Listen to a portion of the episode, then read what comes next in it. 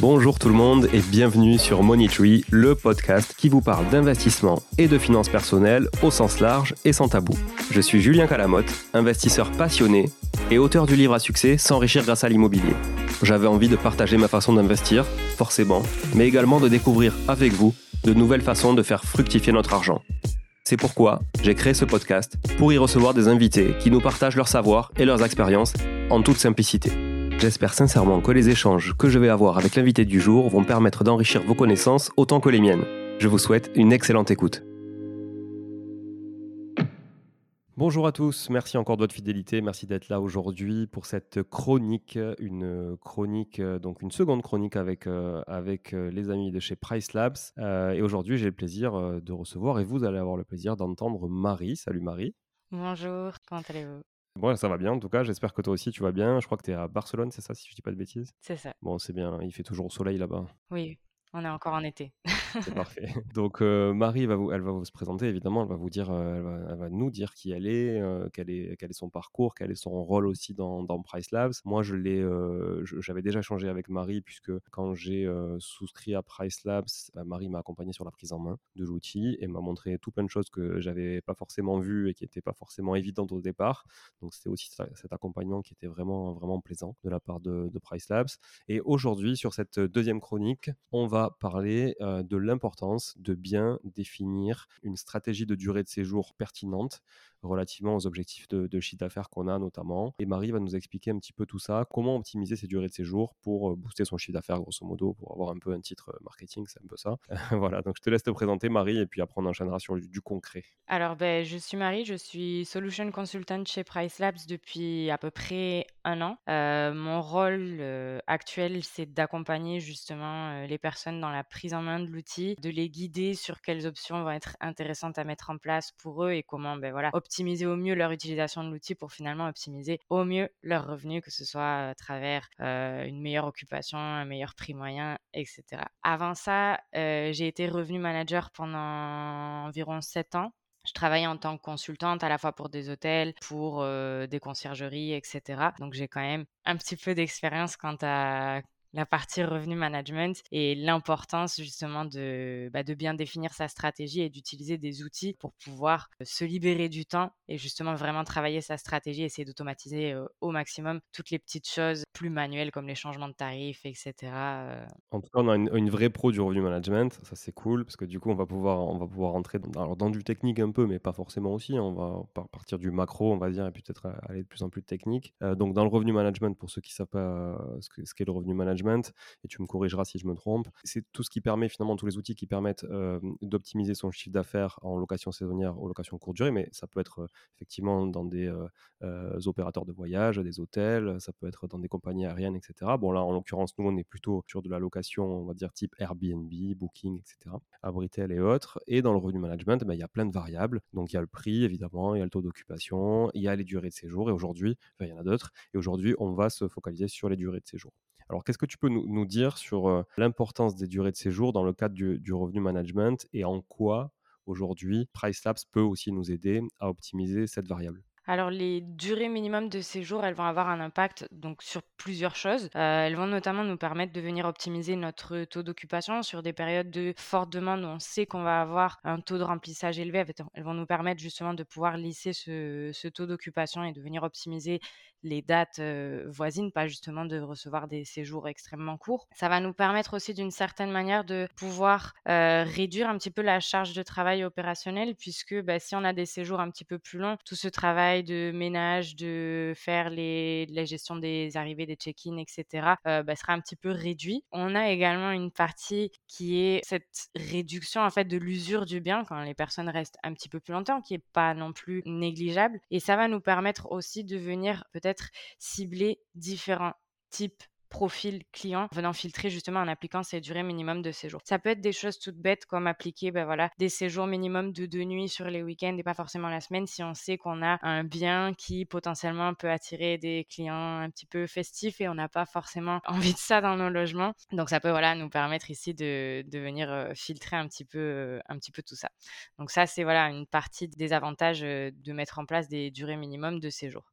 Après, mettre en place des durées minimum de séjour, ça se fait pas au hasard. Il faut quand même venir étudier un petit peu les données marché. Et ça, c'est quelque chose que je vais répéter, je pense, environ 50 fois aujourd'hui. C'est que connaître les données marché, comprendre son marché, ça va en fait nous permettre de venir adapter la meilleure stratégie possible et de justement bah, venir optimiser autant son taux d'occupation que son prix moyen, etc. Donc il faut venir essayer de comprendre quelles sont les dynamiques sur notre marché pour voir comment nous, on peut se positionner par rapport au reste de notre marché. Ces durées minimum de séjour, il va aussi falloir prendre en compte qu'on va pas forcément devoir appliquer la même chose sur toute l'année. Sur la plupart des marchés, on va observer quand même une certaine saisonnalité, donc ça va être un petit peu différent entre un marché urbain, par exemple, et un marché de bord de mer ou de montagne, où on risque d'avoir une saisonnalité beaucoup plus marquée. Euh, mais il va quand même falloir venir observer les variations de tendance selon les mois de l'année. Et là-dessus, un outil tel que Price Labs va vous permettre en fait d'obtenir des données et de pouvoir comprendre bah, ce qui va pouvoir fonctionner pour un bien similaire au mien sur mon marché et ce qui potentiellement pourrait ne pas fonctionner. Donc venir observer, donc que ce soit à l'aide du Market Dashboard, qui est un produit qui vous permet en fait de venir comprendre sur un échantillon de environ 1000, 5000 ou jusqu'à 10 000 annonces, qu'est-ce qui se fait sur notre marché, qu'est-ce qui fonctionne sur des hébergements qui ont une taille similaire aux nôtres, etc. Et de venir voir, OK, bah, sur la période de basse saison, la plupart des hébergements qui ont une taille similaire à la mienne travaillent avec du deux nuits minimum en semaine et peut-être trois nuits sur les week-ends. Et peut-être qu'en haute saison, on peut venir monter jusqu'à du 5-6 nuits minimum et nous permettre de comprendre également, dans nos durées minimum de séjour, quelles vont être les périodes clés de réservation, la fenêtre de réservation c'est-à-dire combien de temps il se passe entre le processus de réservation et la date d'arrivée de cette réservation, comprendre justement avec combien de jours à l'avance réservent nos clients finalement pour venir savoir à quel moment il va falloir dynamiser nos durées minimum de séjour, peut-être les réduire en dernière minute ou au contraire quand on est longtemps à l'avance essayer de capter des séjours un petit peu plus longs.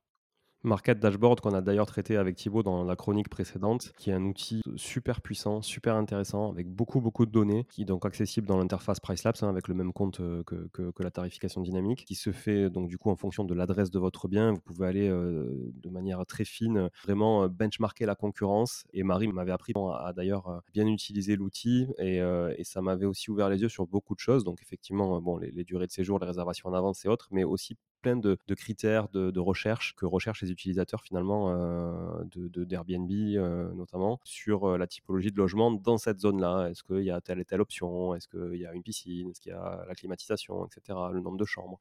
Et, franchement, c'était vraiment très intéressant parce que souvent on a tendance à se comparer à un marché qui est trop gros et avec des biens qui correspondent pas forcément à, notre bien à nous parce qu'au final, on peut loger deux personnes dans un bien de 80 mètres carrés comme de 20 mètres carrés. Quoi.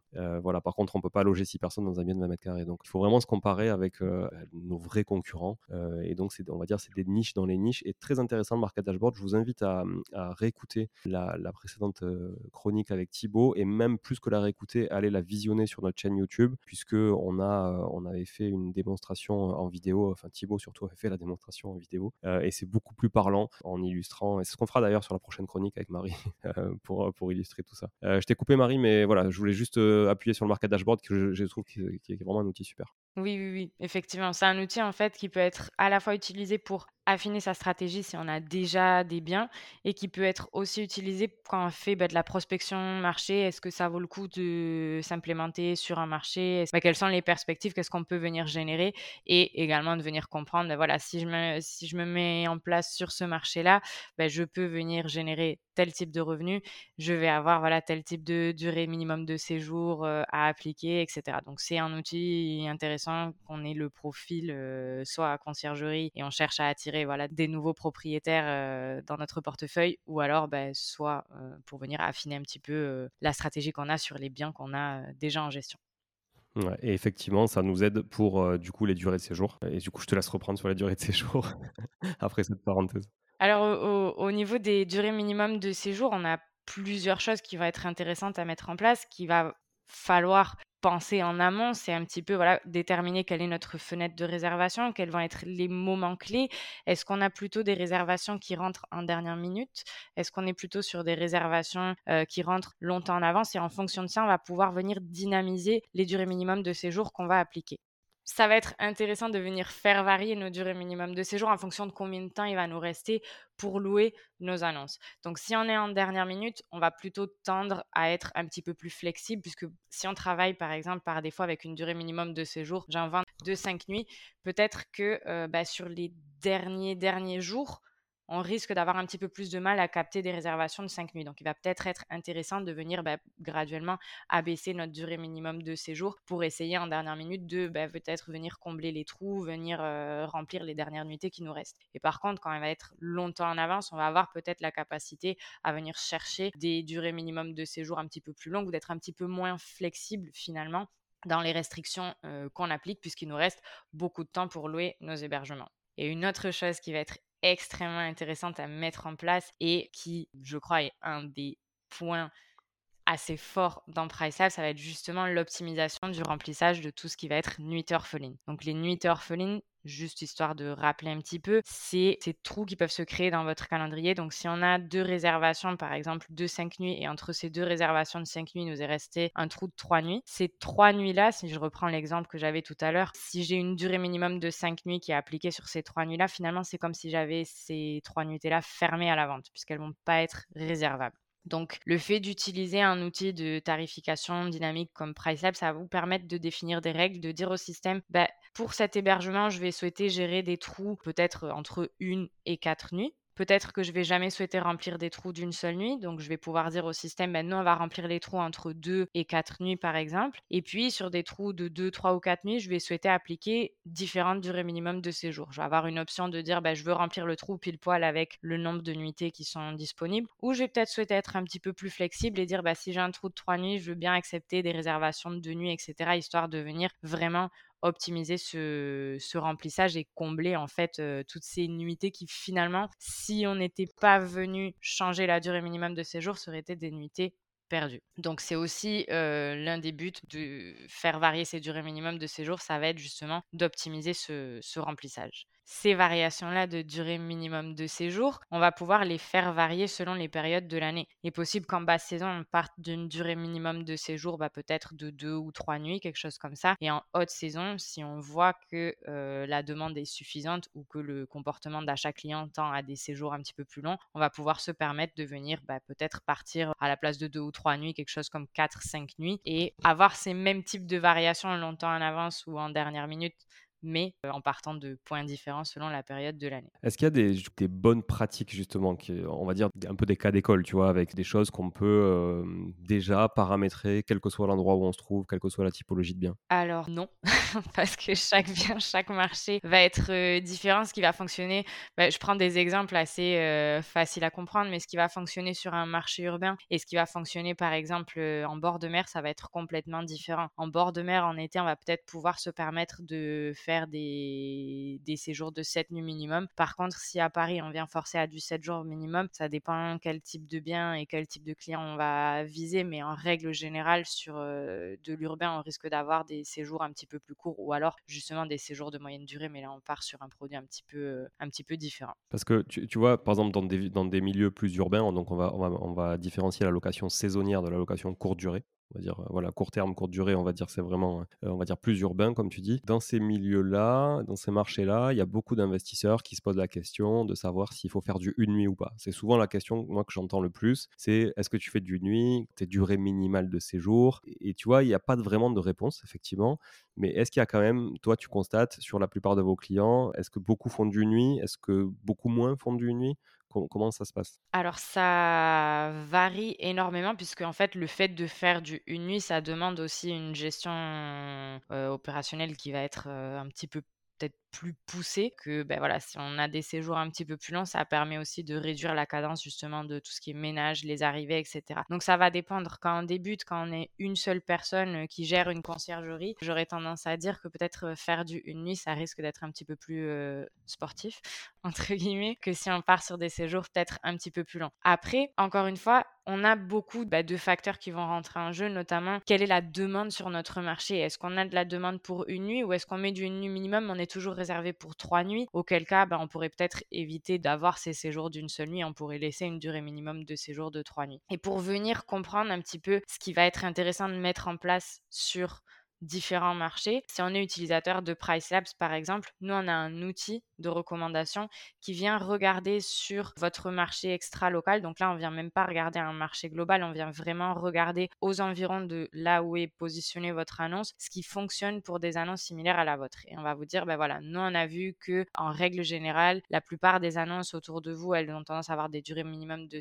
des durées moyennes de séjour, pardon, de 4 nuits. En dernière minute, on va plutôt tendre à abaisser quand on est longtemps à l'avance, c'est-à-dire plus de 90 jours, par exemple. On va rehausser un petit peu ces durées minimum de séjour. Donc, on vous aide déjà à avoir un petit peu le squelette de ce que vous pourriez mettre en place. Si maintenant, vous mettez en place des durées minimum de séjour beaucoup plus longues que ce que vous aviez l'habitude de faire jusqu'à présent, il va aussi falloir refléter un petit peu ça au niveau des tarifs parce qu'on ne peut pas forcer le client à rester cette nuit et dire bah, je vais augmenter tous mes tarifs de 50% par rapport à ce que je faisais jusqu'à présent. Il faut aussi quand même avoir cet équilibre en fait entre les deux valeurs. Si nous on tend avoir des séjours plus longs que le reste du marché, il faudra peut-être justement bah, abaisser légèrement les tarifs pour essayer au final, quand le client fait une recherche pour une semaine, de ne pas sortir à des tarifs qui soient complètement exorbitants et, trop et finalement passer à côté de certaines réservations. Et au contraire, si tout notre marché travaille avec des durées minimum de séjour un petit peu plus longues, mais que nous, on préfère faire des séjours de une nuit, on va peut-être pouvoir venir chercher un petit peu plus de prix moyen puisque justement, on offre cet avantage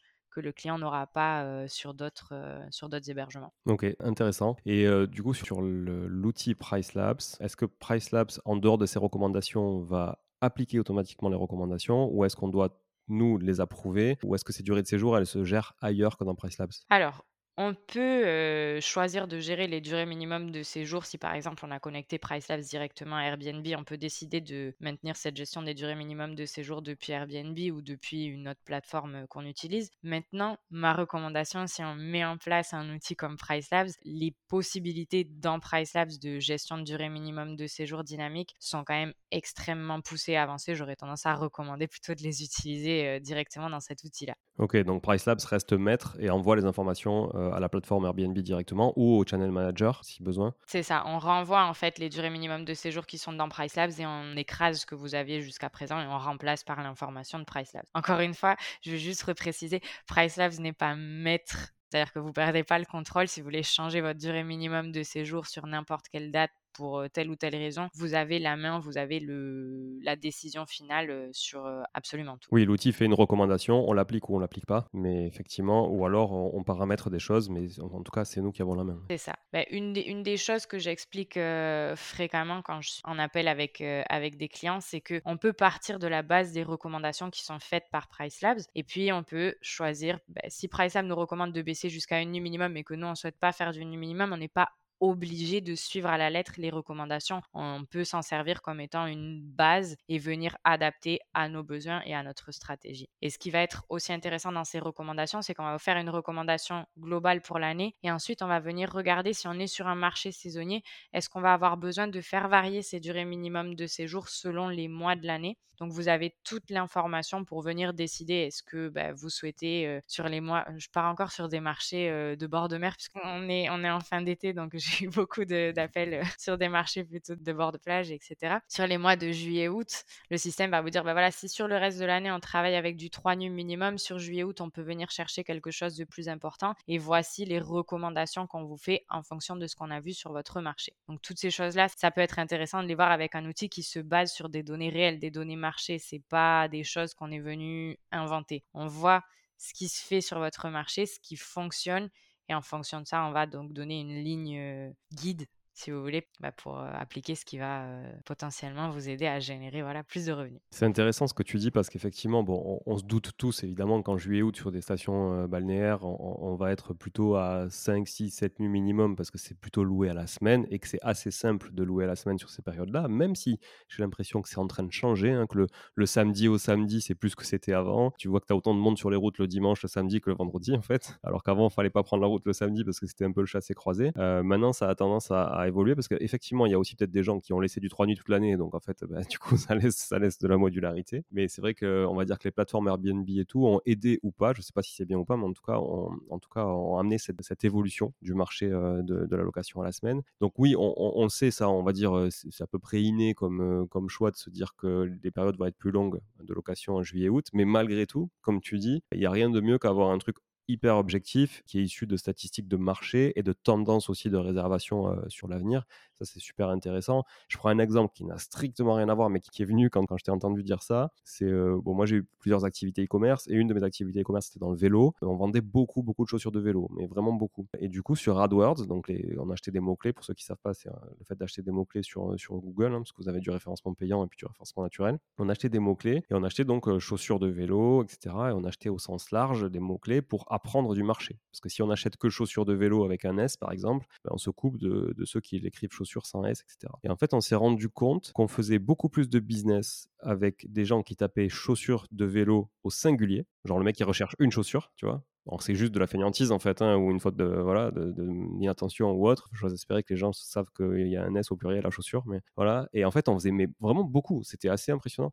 Beaucoup plus de business avec chaussures sans S qu'avec un S. Alors que naturellement, nous, si on avait dû acheter un seul mot clé, on aurait acheté avec un S, parce qu'on achète une paire de chaussures ou des chaussures de vélo. Voilà. Donc, je rejoins Marie sur ça. C'est très très important de euh, se baser sur des faits et des, faits statistiques et des probabilités aussi euh, qui sont euh, peut-être, j'ai pas le mot, mais expecté sur la suite, j'ai pas le mot en français là, mais estimé pour la suite en tout cas, voilà, du fait de toutes les données qu'agrège un outil comme PriceLabs. C'était ma petite euh, comparaison. Il hein. faut aussi prendre en compte le point que tu mentionnais, c'est que les marchés évoluent, les comportements d'achat clients évoluent, les types de clients qui voyagent évoluent aussi. Et selon les générations, ben, on avait peut-être euh, des générations qui faisaient 7 euh, jours du samedi au samedi, qui prenaient toutes leurs vacances en été. Et puis, on a, ben, depuis le Covid, on a vu de toute façon une tendance plus au court séjour, partir plus souvent, moins longtemps. Donc, selon le type de clientèle, encore une fois, qu'on va viser, ben, nos durées minimum de séjour, elles vont aussi s'adapter à ça. Et c'est pas parce que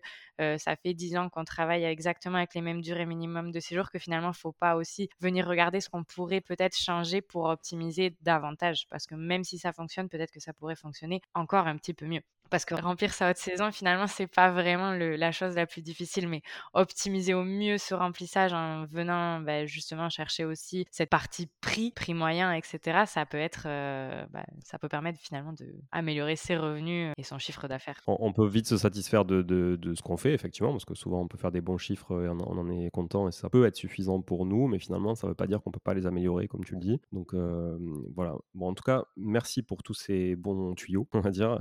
Marie bons tuyaux sur les durées de, les durées de séjour. Je rappelle que du coup, euh, pour tester PriceLabs, euh, je vous suggère de, donc de créer un compte en utilisant le code MoneyTree, tout attaché. Donc, euh, si vous ne savez pas comment s'écrit le nom du podcast, bah, il faudra vous y mettre. Voilà. Money comme l'argent, j'ai tendance à le dire ça, tout le monde sait l'écrire en principe. Et tree, attention, c'est comme l'arbre, T-R-E-E. Ne mettez pas un H, euh, ça veut dire 3, et à ce moment-là, ça ne voudrait plus rien dire. Mais ok, donc du coup, MoneyTree, tout attaché, pour vous inscrire sur PriceLabs, ça vous permet de bénéficier d'un mois gratuit. Vous pouvez tout, tout, tester, dont un market dashboard, qui est un outil très intéressant, confère précédente chronique. Et aussi euh, vous permet de bénéficier de 10 dollars offerts sur, euh, sur votre premier mois d'abonnement derrière euh, payant. C'est un outil qui est certes payant à terme, hein, après le, le mois d'essai, mais qui franchement vaut absolument le coup. Puisqu'encore une fois, moi j'ai vraiment été assez surpris par bah, tout ce que ça a pu m'amener déjà en matière de réflexion. Après, il faut un peu de temps, évidemment. Enfin, je veux dire, si vous abonnez un mois et puis vous vous, abandonnez, ça ne sert pas à grand-chose parce qu'en fait, vous devez apprendre du marché. Le marché doit apprendre aussi de, de vos annonces à vous. Enfin, l'outil doit apprendre aussi de vos annonces à vous. Il faut de la statistique pour analyser et pour optimiser. Donc, bon, j'ai tendance à dire que si, vous ne le testez pas au moins quelques mois, vous, n'en tirerez pas vraiment tous les. Voilà, merci encore Marie. On va se retrouver très très vite, dès la semaine prochaine, pour une, une prochaine chronique et on parlera cette fois-ci de la stratégie de prix, qui est une autre variable du revenu management évidemment et qui est quand même un gros point fort la tarification dynamique notamment et de price tabs. Et on parlera même de pacing. Alors ça, je laisse le doute, je laisse le mystère. Tu vois, je dis pas ce que c'est. Tu nous, tu nous expliqueras ça dans la prochaine chronique. On expliquera, oui. Voilà, et ce sera une chronique qu'on partagera sur YouTube en priorité. Donc je vous invite vraiment à aller vous abonner sur la chaîne pour être notifié dès que sortira cette, cette chronique, puisqu'on partagera l'écran de Marie et on vous montrera en quoi Price Labs peut être vraiment intéressant sur la tarification dynamique. Est-ce que tu as des choses à ajouter, Marie? Oui, si jamais vous débutez avec Price Labs et n'ayez pas peur si vous êtes un petit peu perdu dans toutes les options, etc. Chaque vendredi, moi, je donne un webinaire à 10h du matin où j'explique toutes les bases de Price Labs, etc. Et on a beaucoup de contenu en français, etc. Donc, n'hésitez pas à vous joindre à moi un, vendredi, même pour avoir une démo de la plateforme. Vous pouvez poser vos questions, tout est fait en direct. Non, et je, confirme encore une fois, comme je disais au début, que voilà, c'est vraiment important de, je trouve, de se faire accompagner comme ça, que PriceLabs mette les moyens aussi pour euh, accompagner ses, clients, pour qu'ils utilisent au mieux l'outil. Ça prouve qu'ils sont conscients que l'outil est vraiment puissant pour leurs clients. Donc euh, voilà, en tout cas, testez-le, euh, n'ayez pas peur. C'est encore une fois, c'est gratuit et vous perdrez franchement pas beaucoup de temps parce que ça se synchronise très vite. Et une fois que vous avez compris comment ça marche, après, voilà, le, plus dur au départ, c'est de paramétrer. Après, c'est juste du tuning et on y va. Merci encore à tous d'être là. On se retrouve donc la semaine prochaine pour tout plein d'épisodes hein, avec d'autres invités, mais aussi donc avec Marie, comme je vous l'ai dit, sur la prochaine chronique. des capsules aussi toujours, toujours techniques et intéressantes. N'hésitez pas à partager l'épisode autour de vous pour tous les gens qui sont intéressés de près ou de loin, ou qui s'intéressent de près ou de loin en tout cas, à la location courte durée et saisonnière. Merci à tous. Ciao, ciao. Bon, si vous êtes là, c'est que vous avez écouté jusqu'au bout et a priori, l'épisode vous a plu. Si c'est bien le cas, n'hésitez pas à le partager autour de vous. Notez ce podcast sur Apple Podcast et Spotify en laissant un commentaire 5 étoiles. Je ne vous le répéterai jamais assez, mais c'est grâce à vous que ce podcast vit aujourd'hui et peut continuer de vivre en vous proposant un contenu toujours plus qualitatif. Merci encore, je vous retrouve très vite sur un nouvel épisode de Money Tree. En attendant, je vous souhaite la meilleure des réussites dans vos projets et un bon enrichissement. À très bientôt.